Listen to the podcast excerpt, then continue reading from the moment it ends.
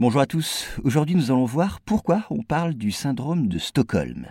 Alors a priori, des otages n'ont aucune raison de se montrer compréhensifs à l'égard de leurs agresseurs. Et pourtant, il arrive qu'ils leur manifestent de la sympathie. C'est ce que les psychiatres appellent le syndrome de Stockholm. Mais quelle est son origine?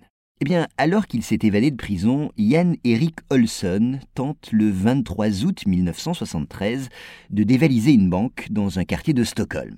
C'est alors que l'intervention de la police l'incite à prendre quatre personnes en otage.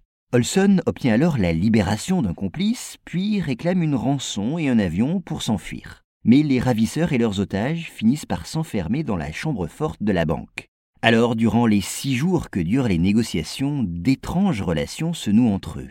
Loin d'être effrayés et d'éprouver de la haine envers leurs ravisseurs, les otages leur manifestent même de la confiance et de la sympathie.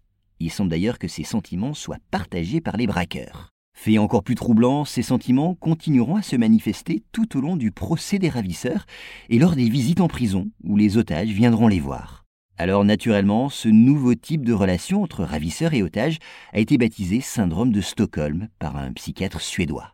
On sait par ailleurs que depuis cette première affaire, le syndrome de Stockholm a été observé dans de très nombreuses autres prises d'otages mais il semble tout de même que certaines conditions doivent être réunies pour qu'il se manifeste. En premier lieu, les victimes et leurs agresseurs doivent éprouver des sentiments mutuels d'estime et de sympathie naturels, et une certaine forme d'empathie peut alors se manifester.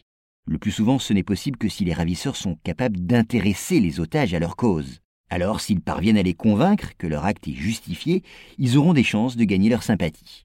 Par ailleurs, les ravisseurs doivent également traiter leurs otages avec bienveillance et éviter tout comportement raciste ou discriminatoire à leur endroit. L'estime qu'ils éprouvent alors envers les ravisseurs conduit les otages à critiquer l'action des forces de police.